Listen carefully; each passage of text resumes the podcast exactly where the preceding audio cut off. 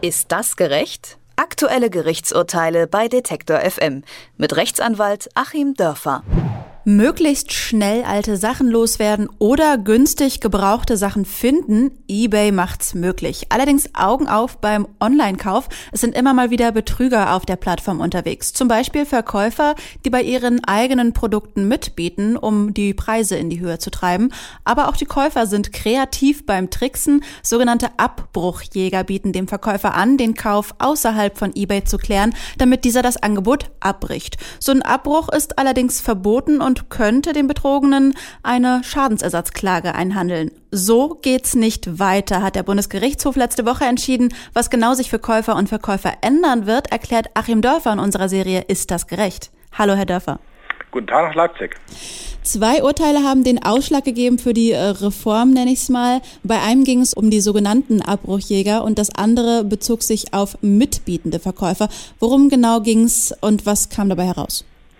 Ähm, was die sogenannten Abbruchjäger angeht, sind das Menschen, die ja letztlich schon in gewerblichem Umfange massenhaft auf eigentlich recht wertvolle Produkte Gebote abgeben, in der Hoffnung, dass äh, nicht weiter mitgeboten wird, und zwar in Fällen, wo kein Mindestpreis festgelegt ist. Und die dann, solche Fälle kann man nachlesen, äh, eben ein relativ neues Motorrad für ein paar Euro ersteigern.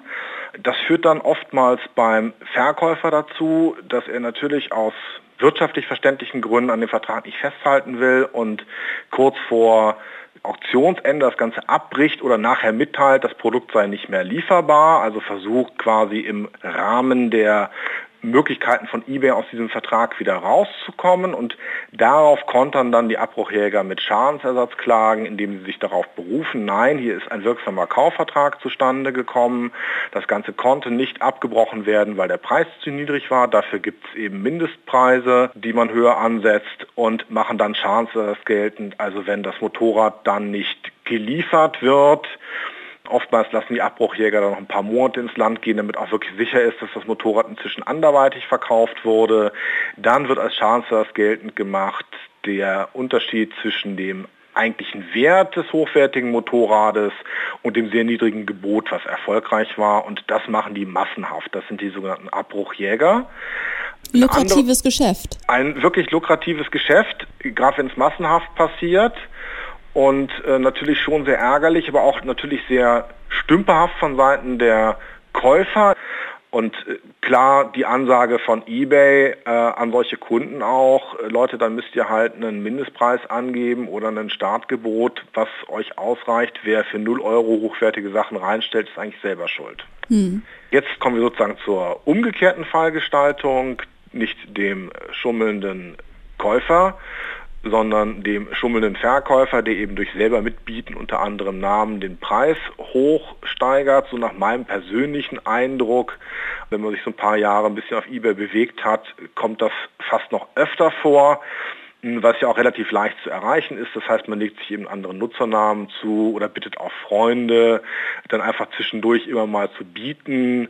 Ja, bei mir kommt dann schon immer ein Verdacht hoch, wenn ich auffällig viele Gebote sehe nach relativ kurzer Zeit auf irgendeinem Produkt oder wenn das lange verharrt und dann auf einmal hochgeht, obwohl das Auktionsende noch gar nicht da ist. Das ist also auch ein Umgehen letzten Endes der eBay-Vorschriften und ja, und jetzt wird spannend, eben nach Ansicht des BGH dann auch ein Umgehen äh, des Kaufrechts, weil man sich bei so einer Auktion eben schon fair an die normalen Regeln einer Auktion halten muss und nicht selber am Preis manipulieren darf. So wird der Preis da eben nicht gefunden. Und äh, umgekehrt hat der Bundesgerichtshof dann in dem Falle der Abbruchjäger ein, ich meine, für mich fast schon etwas überraschendes Urteil gefällt und hat dem tatsächlich die rechtliche Wirksamkeit versagt. Der Bundesgerichtshof hat gesagt, ähm, wer sowas tut, also gezielt auf sehr viele hochwertige Sachen kleine Gebote abgibt in der Hoffnung, dass niemand anders mitbietet, um dann nachher den Kaufvertrag durchsetzen zu können oder sogar Schadensersatz gezielt zu provozieren, ähm, der handelt rechtsmissbräuchlich und darf dann letzten Endes seinen Schadensersatz nicht verlangen. Das halte ich hier eigentlich fast für das deutlich bahnbrechende Urteil noch. Es wird möglicherweise auch Auswirkungen auf andere Bereiche haben, wenn man sich mal den ganzen Abmahnzirkus im Bereich der File-Downloads anschaut. Ist es natürlich auch da so, wenn Herr Bushido, wie ich es jetzt hier hatte, eben x-fach äh, irgendwelche Leute abmahnt, weil sie sich seine Musik runtergeladen haben und verdient dann dadurch mehr Geld als durch Plattenverkäufe, was ihm durchaus passieren kann, wenn das konsequent macht. Ich weiß es natürlich nicht im Einzelnen. Ähm, dann müsste man eigentlich, wenn man die BGH-Rechtsprechung darauf überträgt, auch sagen, das ist auch rechtsmissbräuchlich. Also eine sehr weitgehende Rechtsprechung, ähm, die für mich etwas überraschend kam.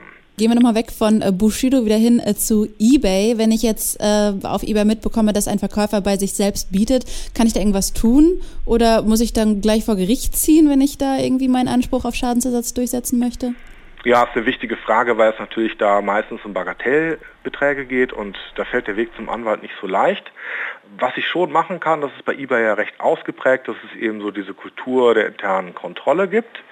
Ähm, ich kann natürlich meinen Verkäufer anschreiben und ihm mitteilen, dass ich äh, das bemerkt habe und das eBay melden werde.